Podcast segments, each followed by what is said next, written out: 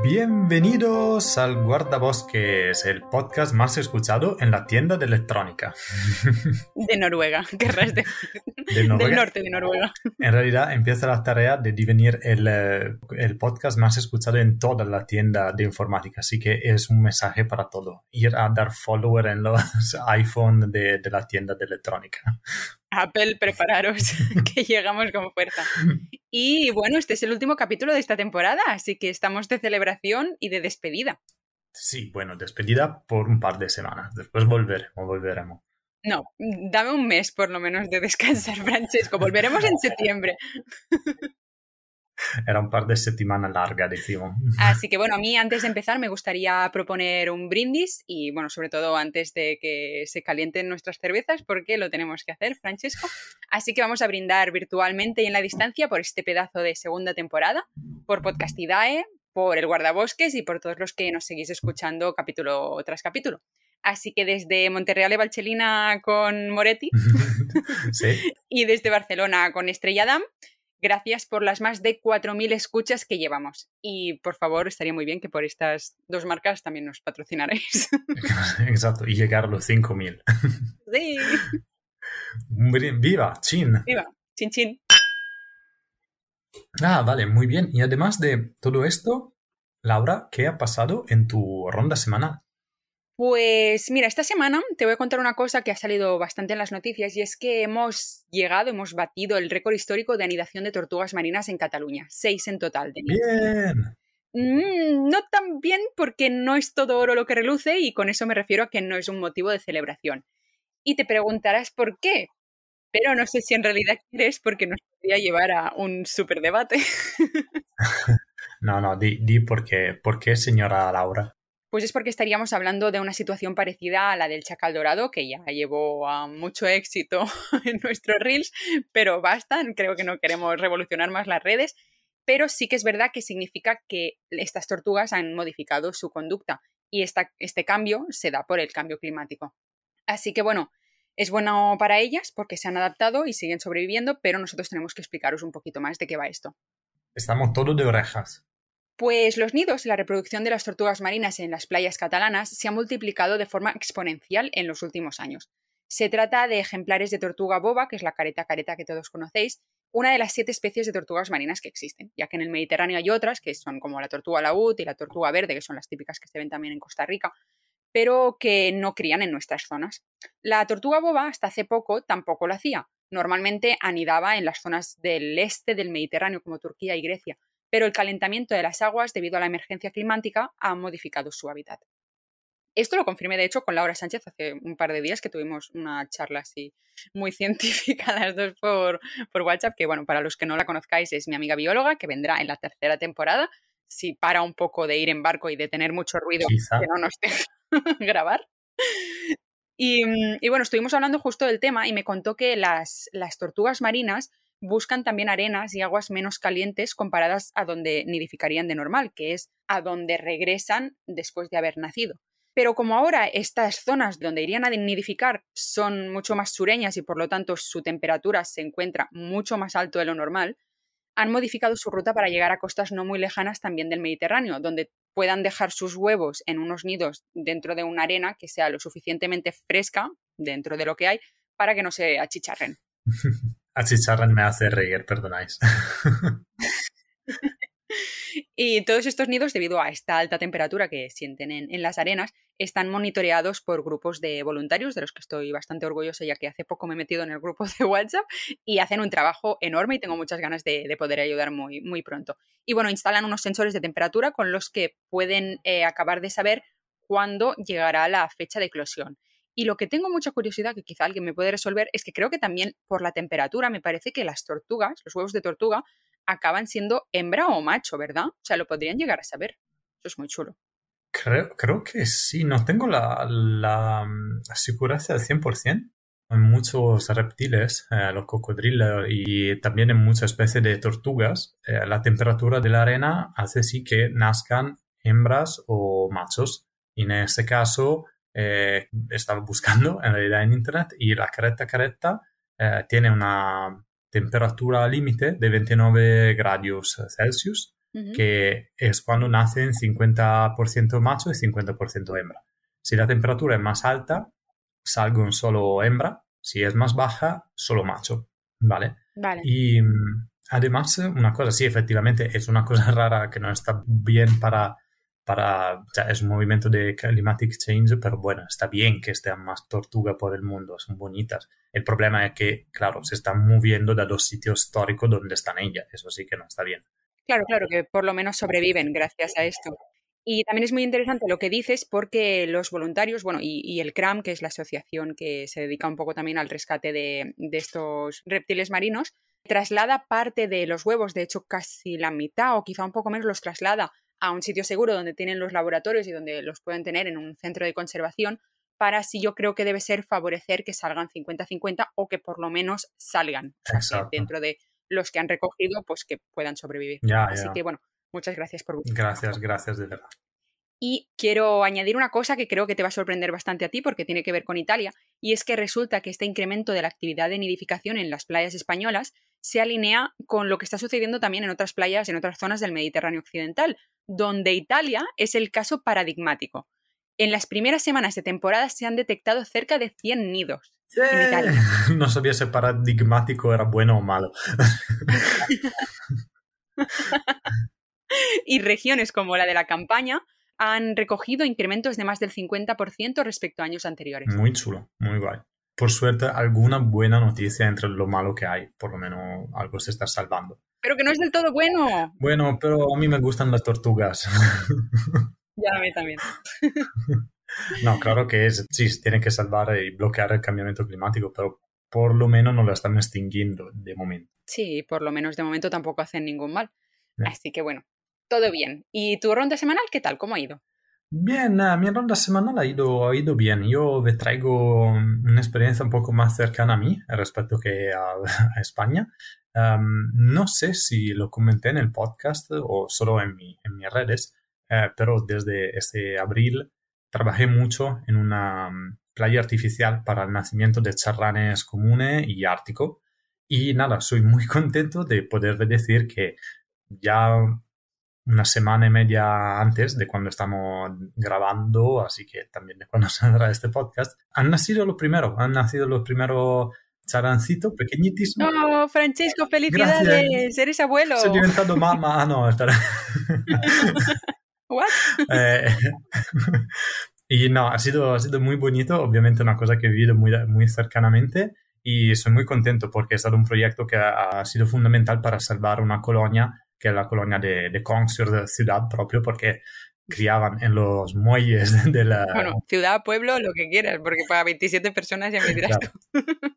Podéis ser lo que queráis. En, el corazón ciudad, pero en la realidad pueblo. y también ve alguna pequeña spoiler, aprofundimiento, más que spoiler, sobre una, una, observación que he hecho con los charranes, que es que hasta que tengo un momento de nidiación en el cual están los huevos, macho y hembra se dan el cambio al nido. Así que está uno en el nido, el otro va a pescar y después de cada, creo, hora más o menos, dan el cambio al nido. Así que lo que estaba pescando vuelve, se sienta en, los huevos y el, otro va a pescar.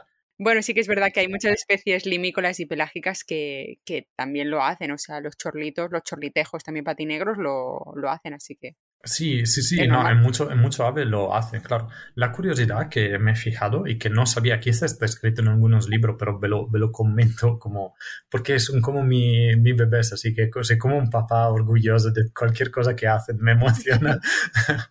es decir, que cuando nacen los polluelos, cambian su comportamiento al nido, así que solo uno se queda de la pareja y el otro va pescando y trayendo comida tanto al, al polluelo cuanto a su compañero. No sé si es el macho o la hembra porque su eh, aspecto es totalmente igual, es muy difícil entender cuál es el uno y cuál es el otro. Creo sea la hembra que se queda con el, ah, con el ah, pollito, pero no estoy seguro. Pero es muy bonito, me he fijado mucho en esa cosa que cambian totalmente su, su actitud. No es como los pingüinos que igualmente siempre cuando uno está con huevo, el otro se va igualmente cuando nace, siempre se dan el cambio, uno siempre se queda ahí, el otro hace eh, el trabajo de encontrar la comida. Y eso creo que es muy chulo. Es muy bonito. Muy interesante. Porque igualmente tú cuando dices que le da, o sea, por ejemplo, la hembra va a cazar, ¿no? Peces y se los da luego al macho y al, y al pequeño. ¿El macho no hará lo de regurgitarlo luego y al final todo será para el pequeño? Eh, ¿O es para alimentarlo también? Yo estaba, em, a ver, eh, estaba haciendo todas estas observaciones eh, porque foreshadowing. tenemos un AID con vista a esa colonia que hemos construido así que podía hacerle a... Con vistas al mar. Con vistas al mar.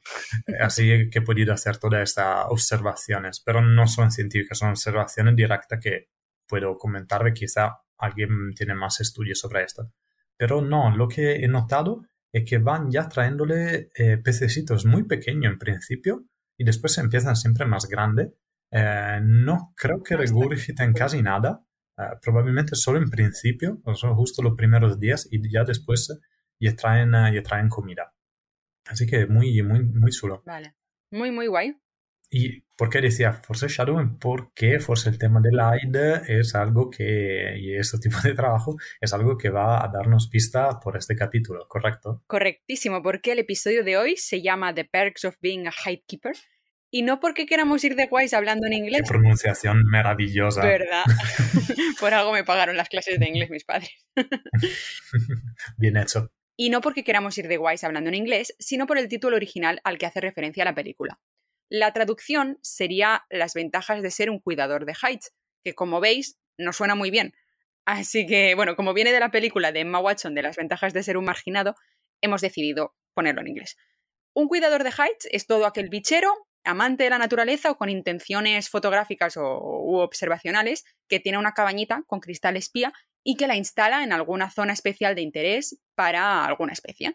Quizás hay una balsa o ha visto allí pues, un azor bañándose en algún punto, ha encontrado huellas de jineta en la tierra húmeda o tiene controlada una madriguera de tejón. Sea como sea, su intención es poder ver en directo al animal desde su escondite y no intervenir para nada en su rutina natural y poder sacarle alguna fotillo, como nosotros dos.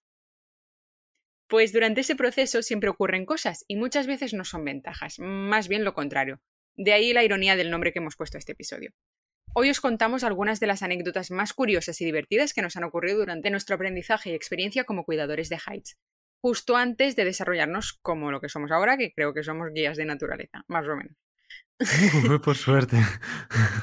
Yo pensaba de ser carnicero, tipo, no sé. y estamos seguros que muchos de vosotros habréis cometido los mismos errores y os sentiréis tímidamente identificados como primerizos al estar en contacto con la naturaleza. Si en algún momento de vuestra cabeza os viene la frase ese soy yo, creo que nosotros habremos cumplido con la misión del capítulo. Exactamente. Esperamos que sí, esperamos de no ser los únicos tontos más que otros. y sobre todo, si tenéis otras anécdotas, escribirnoslas, nos encantaría saber Otras, otras cosas que han pasado en la naturaleza. Pues vamos, vamos a empezar. ¿eh? Vamos con el primer tema. Lo que no te cuentan, de tener una cámara trampa. ¿Cuántos de vosotros habéis salido de excursión para buscar un buen punto donde poner la fototrampa y ver qué animales pasan por una zona de paso especialmente elegida por vosotros? Y habéis dicho, aquí, aquí es el sitio perfecto. The chosen one. Exacto. La habéis atado a baja altura en un tronco de un árbol pensado, en el que habéis dicho, bueno, voy a venir aquí dentro de un par de días y seguro que van a salir zorros, tejones, ciervos y no me extrañaría que algún otro chacal. ¿Y qué es lo único que ha grabado? Plantas, hierbas, hojas, todo el ecosistema forestal en un mismo metro cuadrado. Todas las gramíneas concentradas en un mismo punto, grabadas desde todos los ángulos, desde tímidamente hasta ocupando toda la pantalla, haciéndose protagonistas de un documental sin fin con más de 3.000 imágenes de malditas hierbas. Porque sí, no solo colocaste la cámara demasiado baja, sino que ellas han crecido y te lo han demostrado en tu tarjeta de memoria.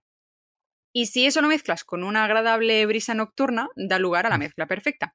Da gracias a que mm, decidiste no arriesgarte con que te robaran la cámara trampa y solo pusiste una tarjeta de 8 gigas, porque algunos de nosotros hemos cometido el terrible error de probar con una tarjeta de 64 gigas y dejarla más de una semana sin control parental muy mala idea. Pero tienes documentos increíbles de cómo crece la hierba, cómo, cómo se mueve una hoja, maravillosa. Sí, sí, la fotosíntesis es muy mala, ¿eh? de verdad. Sí, sí, sí, desastre, desastre. Madre mía. Y cuando la revisas todo y tipo estás por 2000 o por allá y dices, bueno, pero quizá pasa algo en la última 10, ¿no? ¿no? No voy a borrar todo antes de ver la mirada y no, no pasó absolutamente nada. Bueno, a veces pasa lo contrario, que dices, no voy a mirar más y ha aparecido ahí un lobo. Pero bueno, no acostumbra pasar, seamos francos. No, la verdad que no. Y, a mí otra cosa que me pasaba mucho con la, con la fototrampa, sobre todo en principio, después me ha empezado a dar un poco igual, admito, pero en principio me creaba muchísima ansiedad si la había ascendida o no. Muchas veces empezaba a ir dejándola todo allí y después de 300 metros o algo así, una vocita en la cabeza me dice, pero ¿estás seguro que las has ascendido o no las dejas en test? Era tipo, oh, fuck. Pusiste el botón para la derecha o para la izquierda, la conciencia, eso se llama la mala conciencia. Exacto. Y volví atrás y perdía un montón de tiempo porque además de volver, la primera vez que estaba en sitios públicos, la tenía también atada dentro de su cajita de hierro para que no la robaran, como dijeras oh, tú. Claro. Así que tenía que desarmar todo, perder un montón de tiempo y la abría y puntualmente estaba encendida, así que bueno. Y además durante ese rato ya te había grabado como 10.000 fotografías tuyas de, uh, no entiendo muy bien si está en el botón correcto. Primeros planos de, cara entera. Con el ceño fruncido. Bueno, la única cosa buena es que era como ir al gimnasio, ¿no? El revisar la cámara trampa. Sí, absolutamente. Estaba mucho más delgado y en forma en ese periodo. Adelante con... La regla fundamental de la fotografía de naturaleza. Pues hay una regla fundamental en el mundo de la fotografía de naturaleza, como bien nos ha dicho esta frase anterior dicha por alguien que no sabemos que aún no sabíamos. De nada, chicos. ¿Robot? ¿Será nuestra amiga Siri? ¿Quién es? Pero que hemos elegido nosotros, así que muy, muy bien. El día en que sales de excursión sin cámara es también el día en que verás más oportunidades fotográficas de tu entera vida. Eso es casi ley oficial diseñada al nivel de la ley de Murphy. Y yo hoy, aquí en directo, quiero oficializar su nombre. Según el decreto 1.1 del guardabosques, os presento ante todos la ley de Francesco, ya que es el que más la ha sufrido. Que me parece correcto. Porque cuando Francesco no lleva cámara, Laura saca fotazo. Cuando Laura conduce y Francesco lleva cámara cargada, los zorros saltan en la nieve, las águilas nos dejan aproximarnos a los pocos más de 5 metros, y los armiños deciden asomar la cabecita. Eso pasó en Noruega, donde firmamos el principio de ley nórdica. Es todo vero lo que está contando. De hecho, me cuento. Y que os ha pasado a todos, seguro. Sí, eso sí, todo el mundo la utiliza. Y yo la utilizo de verdad como regla de vida también en los tours, porque había empezado a pasarme una vez cuando estábamos en Rumanía, que sacábamos tours para ver los bigotudos, y estaba un día que no estaba manera que salieran los lo aves en la primera fila de caña, estaban justo un poquito atrás, y no, no solicitaba sacarle una foto. Así que mientras estábamos allí, después de 10 minutos, yo estaba, estaba súper calor, ¿ok? Cojo la cámara, la pongo en el coche y abro una botella de agua, como la botella que se abre, abre el tapo. Escucho atrás de mí un mogollón de ráfaga, me, me doy la vuelta y estaba allí un mazo de bigotudo perfectamente posado, súper chuleándose, ¿no? Y yo dije, a tomar por eh, sacos y, y, adelante. Y desde este momento nunca he sacado la, la cámara hasta que los clientes no sacaban foto. Y funciona, funciona, no se sabe por qué. Desde ese momento siempre llevas un Mentos y una botella de Coca-Cola para tirárselo a los bigotudos. Malvadía, están los bigotudos todos asustados en Rumanía que tengo un terror de la Coca-Cola, traumatizados. Y bueno, ya que hemos abierto sección de fotografía, hablemos de cuántas veces nos hemos puesto a cambiar baterías justo en el momento en que aparecía el animal que esperábamos o cuántas veces ha aparecido la escena que se merecía el premio del Wildlife Photographer of the Year y resulta que teníamos la tapa del objetivo puesta. Bien tapatito, bien negro, ya puedes subir el ISO, que no, tranquilo, que está cerrada, que solo perderás unos segundos más de esa maravillosa oportunidad de foto. Y no normal, tipo, dispara y no entiende. Es la última cosa que mira el tapón de normal. ¿Por, qué? ¿Por qué no funciona? Pero bueno, claro, es que esos segundos valen oro. Hasta veces, de hecho, no contamos ni con la tarjeta formateada, porque a mí me ha pasado de tener la cámara nueva y decir, mm. ah, claro, voy a ponerle la tarjeta nueva, que claro, joder, qué guay, ¿no? Que soy. Y llega el momento y claro que no funciona. O sea, errores de novato, porque ser adulto, una estrella, horrible experiencia y no lo recomiendo. Card 1 y 2 llena. El peor mensaje que te puede captar en el medio de una sesión. Bueno, y también hay veces en que tienes el ave perfectamente enfocado en un posadero súper bonito de ensueño, estás preparado para fotografiarlo en un tremendo vuelo de cara y ¡pum! realiza un rápido giro de cuerpo y la fotografía de culo que tienes es maravillosa también. ¿Cuántas fotografías de esas podemos llegar a tener? Madre mía. Pero bueno, es que es así la, naturaleza, no existen ni pedidos especiales, ni quejas, ni reclamaciones. Sí, esa parte del bonito de fotografiar aves y animales en general. La visión te da lo que tu cámara desea. ¿Cuántos de nosotros nos hemos dejado engañar por figuras, tanto de día como de noche, que parecían animales? La noche es larga y alberga horrores, y no solo eso, sino que la noche nos confunde porque de noche no todos los gatos son pardos, y yo os juro que he llegado a ver crías de jirafa en Extremadura. O sea, no os digo más. La vista te da lo que el cerebro desea. Nunca has obligado a tu compañero de ruta de dar marcha atrás con el coche desde el asiento del copiloto, jurándole que a dos metros más atrás había un ratonero en un tronco horizontal. Y sí, cuando has retrocedido a que ese aguilucho ya no parecía tan aguilucho, sino una deformación del mismo tronquito, pues sí, porque la mente humana es maravillosa y mientras te pitan o has creado caravana o por poco te caes en el lateral de la, carretera, porque a mí me ha pasado. tranquila, mamá, sabemos lo que estamos haciendo. Buenos días, Noemi y María Luisa. bueno, de, hecho, eh, ¿te acuerdas? En Noruega, con Naya y Adrian, que son los chicos del Nido Nómada, que cuando estábamos por allá descubrimos, de hecho, el piedrargo, esta especie endémica de, de Noruega. Hostia, cuánto tiempo. Ya, que cada vez que pasábamos en las pocas carreteras de ahí siempre teníamos un ojo fijo a buscar animalitos. Mm. Y la dificultad es que las rocas del Varanger tengan forma y color exactamente iguales a lo de los pigargos. Hasta que hemos decidido así que de nombrar esa, esa roca piedrargo, o sea, las piedras que parecen pigargo. Y de normal e, es, increíble como son siempre la misma. Tú pasas en la misma carretera a mí por tres años, una roca. Cada vez que paso por ahí digo, ah, no, es siempre la misma roca. Pero cada vez el, dice, ah, el pigargo perenne. sí que es verdad que nosotros cuando salíamos a pajarear normalmente íbamos también con bastantes pocas horas de sueño almacenadas. Entonces, eh, yo recuerdo muchas veces ya preparar la cámara, de ver un punto, ver esa roquita del acantilado que sobresalía y decir, bueno, voy a sacar la foto a todo el mil porque nos está moviendo, vas acercándote, acercándote, y luego, pues sí, es un granito precioso, una piedra de granito maravillosa, pero que tiene una forma increíblemente igual a la de un pícaro.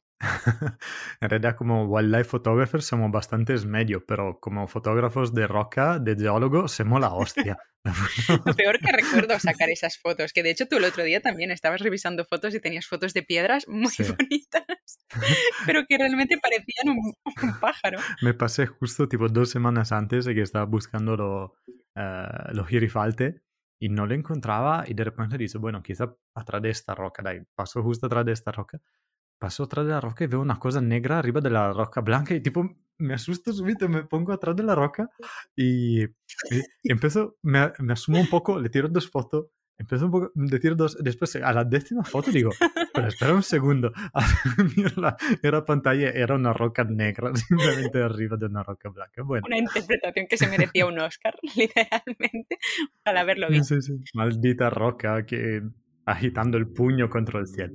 Tengo que decir que a mí me ha pasado esto en directo con clientes, de decirles, mirad ahí, ahí, ahí en el árbol, no sé qué. Y creo que estaba yo en un, en un barco, estábamos haciendo una ruta por, por Rumanía. Y cuando me han dicho, ¿dónde, dónde? Y yo ya he descubierto que allí no había nada, que era otra rama que me estaba confundiendo. Les he dicho, no, no, ha volado. Ah, se fue, se fue. Ha volado y ya no está. ¿Os lo habéis perdido? Haber mirado antes. Funciona siempre. Ay, qué mal, qué lástima. Y yo, ojo, qué pena. Ya, ya, ya. A la fauna salvaje, le importa una mierda tu esfuerzo. Pues cuando eres hidekeeper, normalmente controlas bastante bien los horarios de tus aguardos. Sabes aproximadamente cuáles son sus rutinas de los bichos que van a aparecer y eso te favorece mucho en cuanto a sesiones de hide. Te permiten organizarte, prepararte con antelación tu mochila de sesión que incluye claramente chuches o patatas fritas, porque sí, somos así, somos unos gordos. Tu cantinflora. No todos, pero bueno. ¿Cómo que no? Mentiroso. También tu cantimplora llena de mucha agua y muy fresquita, porque pues la sesión seguramente va a ser larga. Obviamente el trípode, limpia cristales si nos quieres un guarro, un par de auriculares para el móvil y tu querida cámara. Eh, os voy a contar mi experiencia en el high de la jineta, que he tenido muchas allí, pero la que más recuerdo es una vez que me situé, instalé mi flash fuera del high, esperé, ya se empezó a hacer de noche, miré el reloj y cuando ya se acercaba la hora en la que tenía que aparecer la jineta, el flash no daba señal, el flash no funcionaba. Yo intentaba dar y digo, ¿qué está pasando? Y bueno, piensas, mm, quizás aún tardará un poquito más la jineta en llegar, mm, quizá me da tiempo a cambiar las pilas. ¡Error!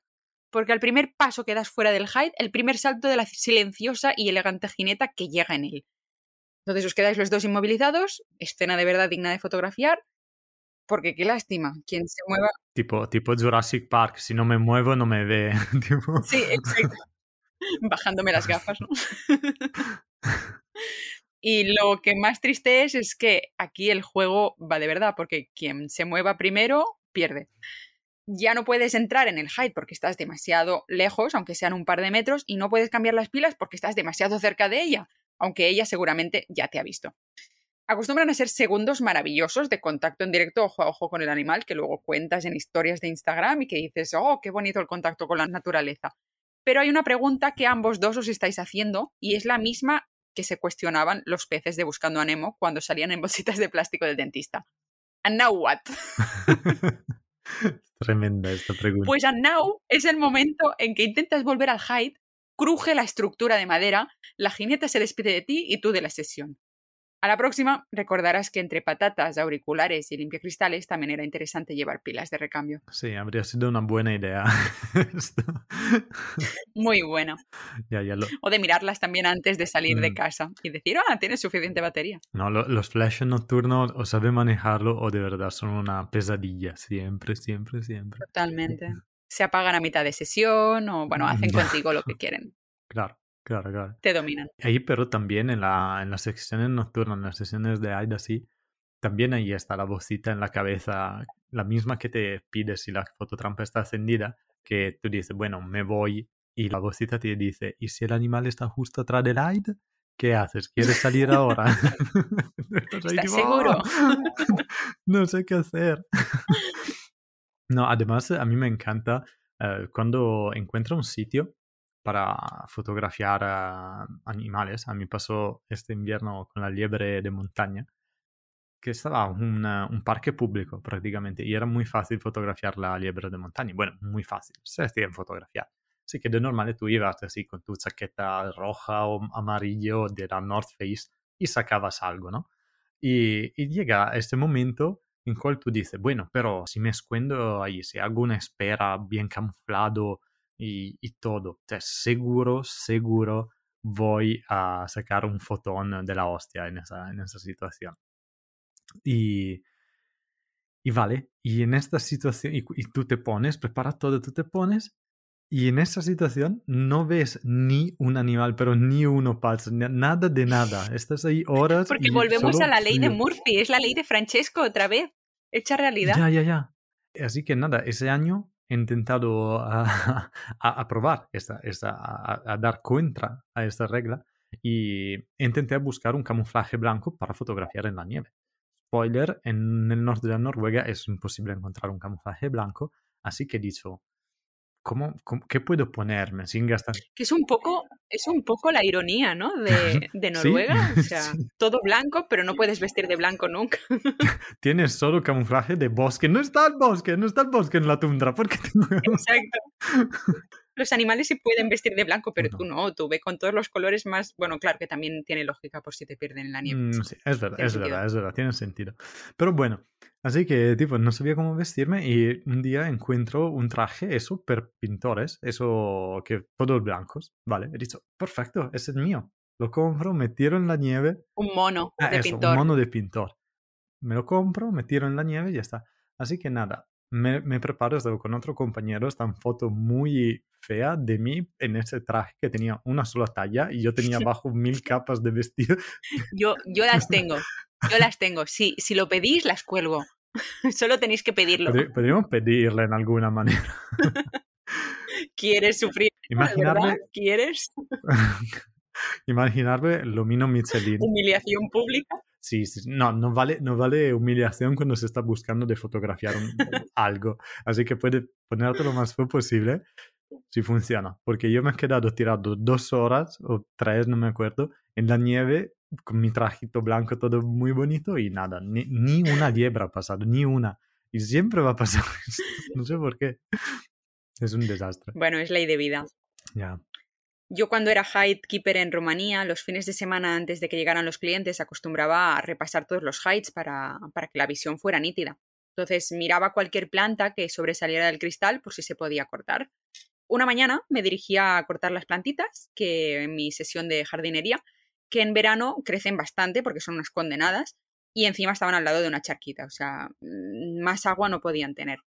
Pero primero revisé la cámara trampa y vi que otra vez había vuelto a llegar la, nutria, que iba un poco a su, su llegada. Y cuando cerré la cámara y cogí las tijeras para seguir con mi rutina, escuché literalmente a dos metros de mí un buff, un buff muy, muy intenso. Me asusté bastante, la verdad. Y detrás de mí, a unos, no sé, mm, dos metros, metro y medio, había un macho de nutria enorme que me miraba entre las hierbas de detrás de la charquita, bufándome, con la boca semiabierta, con unos dientes enormes afilados que se veían entre entre, no sé, entre ellos se podía leer, no cortes mis putas hierbas. Es mi jardín y he vuelto para quedarme. Era una nutria jardín, era en realidad. Amaba las plantas. Era su mansión, no quería que tuviéramos setos ahí en forma de... He pagado 20 euros esta flor. Exacto, no quería setos en forma de pato, ella quería todo salvaje. Pobrecita. No, es, increíble. Y también me acuerdo una vez, eh, creo mi, mi primer hide de jineta que, que trabajé, eh, entraba una hembra y en octubre empezó a llevar los cachorros también ahí. Así que nosotros todos emocionados, ah, llegan los cachorros, así que intentamos... ¿De jineta has dicho? Sí, cachorros de jineta. Y vamos a preparar todo el ride bien, a un par de metros, le ponemos los focos correctos, de forma que no le molestamos, sin flash para no molestar a los jóvenes, y cambiando un poco el setting de forma que sea más bonito para los cachorros, para que puedan llegar más fácil al agua, todo, todo calculado, ¿no? Como buenos padres. y así que entramos, éramos en tres, entramos en el ride la noche todos emocionados, eh, todos preparados ahí con la cámara, y me acuerdo, llega la madre llega un cachorro, llega el otro cachorro, donde quedábamos nosotros. Y después, muy rápidamente, tipo, uno de los cachorros, totalmente, le da igual lo que hemos preparado, empieza a caminar en equilibrio en el borde de la, de la charquito que, que teníamos, todo tipo súper difícil, y llega hasta el cristal y se pone con dos patas en pie, como, como un perro, en dos patas al cristal a mirar su reflejo. ¡Qué bonito! Exacto. Y estábamos nosotros dentro tres hombres rudes y fuertes con músculos. Bueno, yo solo rude, sin músculo. Pero todo tres tipo deshecho como un niñito, tipo, oh, con los ojos a corazones a mirarlo, tipo, has visto cómo es bonito, pequeñito. y nada, él le daba totalmente igual lo que hemos preparado. Quería jugar en el borde entre la ventana y la zarca. Estaba Qué bonito. genial. O sea que no hubo foto ese día, ¿no? Aunque estuviera todo muy preparado, él no vino al punto. Nada. Pero creo que fue una de las veces que disfrutamos más esta. Enemigos naturales de un Hide Keeper. Pues mi enemigo que casi me mata fue el barro, literalmente. Empezamos fuertes. Sí, sí, muy, muy fuerte. Voy, voy a poner el nivel alto. Estaba en Letonia y tenía una foto trampa en invierno, en más o menos, no en el medio de un, de un lago, pero a un 20 metros de la orilla de un lago congelado para intentar de hacer bajar la, los ratoneros, porque teníamos la posibilidad de, de cebar un poco ahí, ¿no? Y, y, nada, estaba ahí y no me acuerdo por cuál motivo, creo que era Carnival o Pascua, algo así. Había regresado a Italia una semanita y había dejado todo ahí, tipo, bueno, es Letonia el invierno, uff, va a aguantar años. pues no, regreso y estaba empezando a deshacerse todo. Más bien derretirse. Así que dijo, bueno, no puedo dejar ahí la cámara trampa porque no tenía mucha y me molestaba un poco. No eran mía, eran de, quien me pagaba, así que me molestaba. Así que dijo, bueno, intento ir a recogerla. Al final parecía todo tierra, ¿no? Y, digo, bueno, dejo la chaqueta en el coche porque si me resbaldo que em, está aquí y no está mojada. Big mistake. No, no, è stata la única cosa buena que he tomado ah, no, desde vale. aquí a lo próximo que me contaré, ¿no? Así que me pongo... Vale, porque pensaba que la chaqueta te podría haber salvado del no, barro no, o alguna cosa así. No, no, no, porque lo puse en el coche y al final me puse mi bota de agua y empiezo a ir. Como he hecho mi primer paso, me doy cuenta que no era como pensaba, que era todo barro y hielo, que pero se había todo deshecho oh. y el barro estaba mucho barro. Así que empiezo a andar un poquito, un poquito, el barro diventa así. Arenas movedizas. Exacto, era prácticamente lo oh, mismo. Y yo decía, bueno, pero es muy, muy pequeño el lago, así que creo que va a entrar, a entrar bastante fácil. Va a parar, en algún momento va a parar ese lago. No, bueno, debería mantener el mismo nivel, así que con la bota de agua puedo llegar, así que sigo adelante. El nivel, ¿sabes cuando tú tienes la bota de agua alta, mm, pero no altísima, y ves que el agua más o menos llega siempre más cerca a donde acaba la plástica? Y pues yo estaba siguiendo y decía, bueno, quizá, quizá, hasta que empieza a entrarme agua dentro de la bota y digo, oh, fuck. Oh, no. Bueno, dicho, está ahí la cámara trampa, está tipo a 10 metros. Me imagino ahora mismo el típico truco que hacen los padres con los niños detrás de un muro, ¿no? Cuando van haciendo como que bajan escaleras, pero en realidad es todo plano. Te imagino a ti entrando en el barro. Pero, igual, pero no era, no era truco. Pues sigo, digo, bueno, está ahí, ahí voy a cogerlo. Hasta que un punto me se atascan las botas en el barro. No podía seguir adelante. Ah, Así que tenía que sacarme las botas de agua y he hecho un paso y continuaba a resbalar. Al final, les digo, he salido nadando, o sea, he tenido que quitarme el móvil de la... De la My job here is done. Ahora sí que ya dejo el trabajo. Ponerlo tipo arriba, lo enganché como en la espalda, me salí nadando y pues la cámara se ha quedado ahí. He tenido que desnudarme, estaban como 3 grados y por suerte que había dejado la chaqueta en el coche porque fue la única cosa con la cual podía taparme y volver de, de, corrida en casa porque dicho, ahora me congelo y muero. por culo. Ya ves. pues Hipotermia. No, confiar en el deshielo. nunca. nunca, nunca. Bueno, y quien no salió tan bien parado del barro también fue una cámara trampa, que esta sí que salió y esta os la voy a contar la anécdota, porque siempre son las que más sufren nuestra pasión por monitorear la fauna. Como cada año, más o menos, en Rumanía cambiaban los guías y los alumnos también que había en prácticas. Y cada fin de temporada se recogían todas las cámaras trampa. Como Francesco iba a hacer en Letonia, pues yo también finalicé mi tarea, pero en Rumanía. Y bueno, se revisaban, se veía que estuvieran bien para la siguiente temporada y se guardaban. Pero ¿qué pasa cuando una temporada de clientes sube el nivel de los lagos y algún chico de prácticas se olvida de controlar una cámara trampa? Pues que ésta queda sepultada en el agua y cuando vuelves la temporada siguiente, esa agua se ha llenado de algas y de barro, se ha llegado hasta congelar durante el invierno y finalmente, en primavera, la fototrampa se despierta de la hibernación como un fósil. Así es como yo me encontré a media cámara trampa, literalmente media cámara trampa saliendo del barro, donde el sensor sobresalía, pidiendo pobrecito auxilio, totalmente asfixiado en el terreno pantanoso. Help, help. Sí, exacto. Obviamente no había sobrevivido y su autopsia chorreaba de humedad por todos lados, así que lo mejor era dejarla ir, dejarse llevar. Thanks for your service. Exacto. Con la mano en el corazón. Encima la pobre estaba bastante desencajada y caída, ya que seguramente había sido pisada por jabalís que habían encontrado que esa charca era perfecta para darse su baño nocturno entre septiembre y abril. Así que bueno, nos despedimos con honores de ella y la dejamos ir. Pues ahora, hablando de Zarca, otro enemigo que me ha, dado a la mente son las sanguisuela. Sanguisuela. Sanguijela. Sanguijuelas. Bueno, esa, ¿sabéis? Eso, esos bichitos que te chupan la sangre. Eso. Uy, qué asco. y, yo, yo, me acuerdo cuando hemos tenido los nuevos hidroide, que son esa pequeña tienda flotante que tú te pones con un traje de agua en el agua, en los charcos, y eso te cubren la parte que sobresale del agua y aguantan la cámara en modalidad safety para que no se moje. Entre pues, eh comillas, safety. pues tú entras todo, ah, qué bonito, está lleno de porrón pardo, de cisne y cosas así, y sabe que está también en esta agua, sanguisera. y Lo que no te cuentan de debajo del agua. Exacto. Y hasta que están tipo nadando adelante de ti o te, se enganchan en la parte adelante, bien. Pero a mí una me, me se enganchó por la espalda, subió todo. Y yo me acuerdo, a un momento tipo me daba algo y toqué atrás del cuello he dicho, ah, mierda, me, he mojado, ah, no sé si puede decir mierda, ah, caca, me he mojado el pelo, ¿no? Y tipo, después me, me, molesta un poco más y tipo, tengo la iluminación, me se hacen los ojos grandes, hago así, tipo, ¡bah! me, sí, me sabía enganchada. Eh, claro, no, no veo en los vídeos, en el podcast, pero tipo, pongo la mano atrás del cuello, la cojo y la tiro al agua. El cogote en el cogote eso. Y, ah, súper asco. Y bueno, no, no ha pasado nada. Eh, es que son asquerosas, son literalmente las garrapatas del mar. O sea, y yo cogí hace poco garrapatas y tengo muy... No me pasó nada, todos tranquilos. Pero había dos en mi coche y fue horroroso. Ah, pues eras así de normal, madre mía. ¡Eh, cuidado!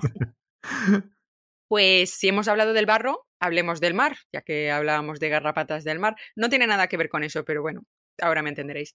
Cuando trabajábamos en Noruega, el viento, la sal y sobre todo la oscuridad a mí me dejaban los ojos muertos porque llevo lentillas.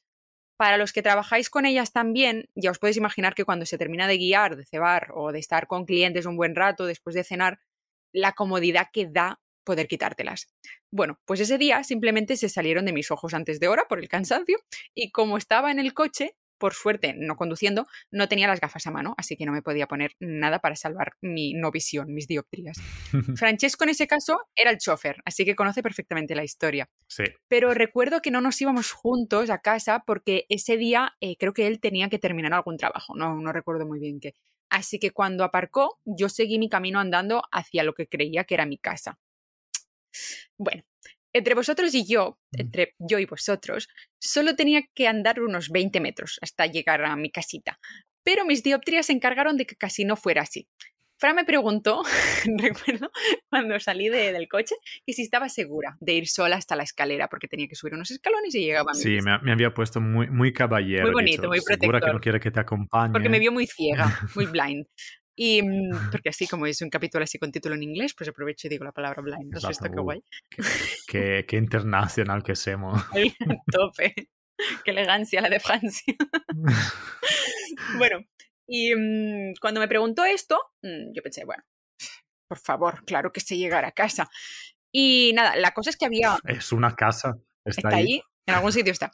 Y había hielo y nieve en el camino, recuerdo, porque además era noche polar, así que bueno, entre eso y oscuridad, pues no, no era muy bonito todo el recuerdo que tenía que hacer, pero era muy corto.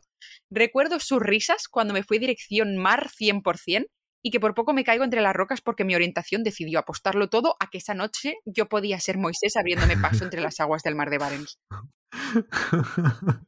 Sí, sí, sí, ha sido genial porque, y me, y me acuerdo que también, tipo, bajamos a los dos lados de la, de la, de la furgo Así que tú le has dado la vuelta y te, eh, imaginar, tenía que ir a la izquierda, así que por su lado. Ya ha empezado mal, todo mal. Y la, y la veo cruzarme adelante y empiezo a reír.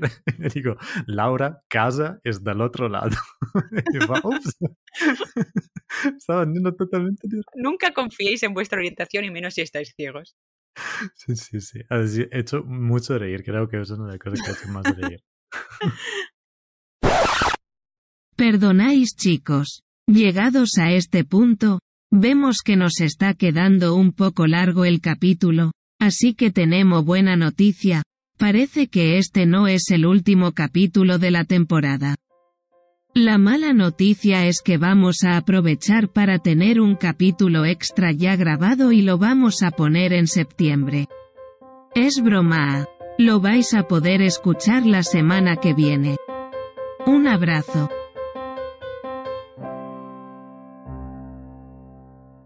Has escuchado El Guardabosques, un podcast de la red de podcast de ciencia, ecología y medio ambiente Podcastidae. Recuerda que puedes encontrarnos en Spotify, Evox, Apple Podcast y Spreaker. Para más información visita nuestra web elguardabosqueswildpodcast.com y no dudes en dejar un comentario en nuestro perfil de Instagram elguardabosques.wildpodcast. Guárdanos en tu lista para no perderte ningún capítulo y no dudes en compartir tu opinión en las redes o vía lechuza.